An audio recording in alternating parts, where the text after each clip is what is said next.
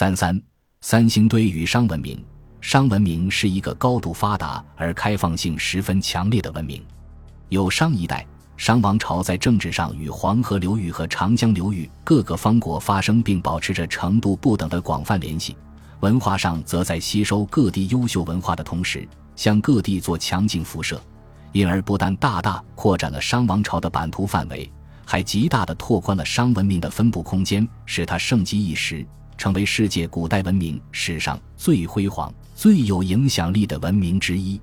在商王朝政治扩张和文明辐射的强烈冲击下，身居西南腹地的古蜀王国不能不对它发生深刻的联系，不能不对它做出强烈的回应。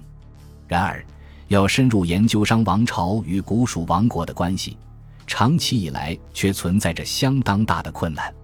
由于文献不足征。商蜀关系的研究从来就是先秦史和考古学研究的一个难点。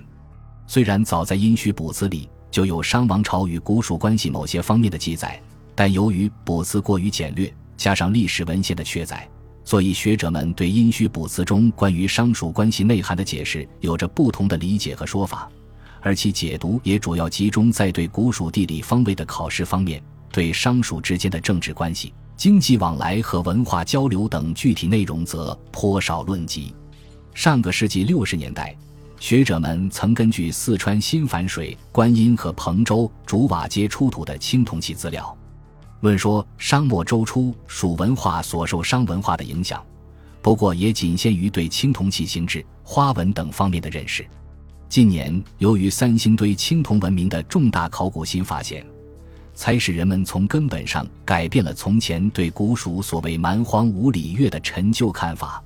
学术界充分认识到，商代的古蜀王国原来是一个拥有大型城市、灿烂青铜文化和文字的高度发展的文明古国。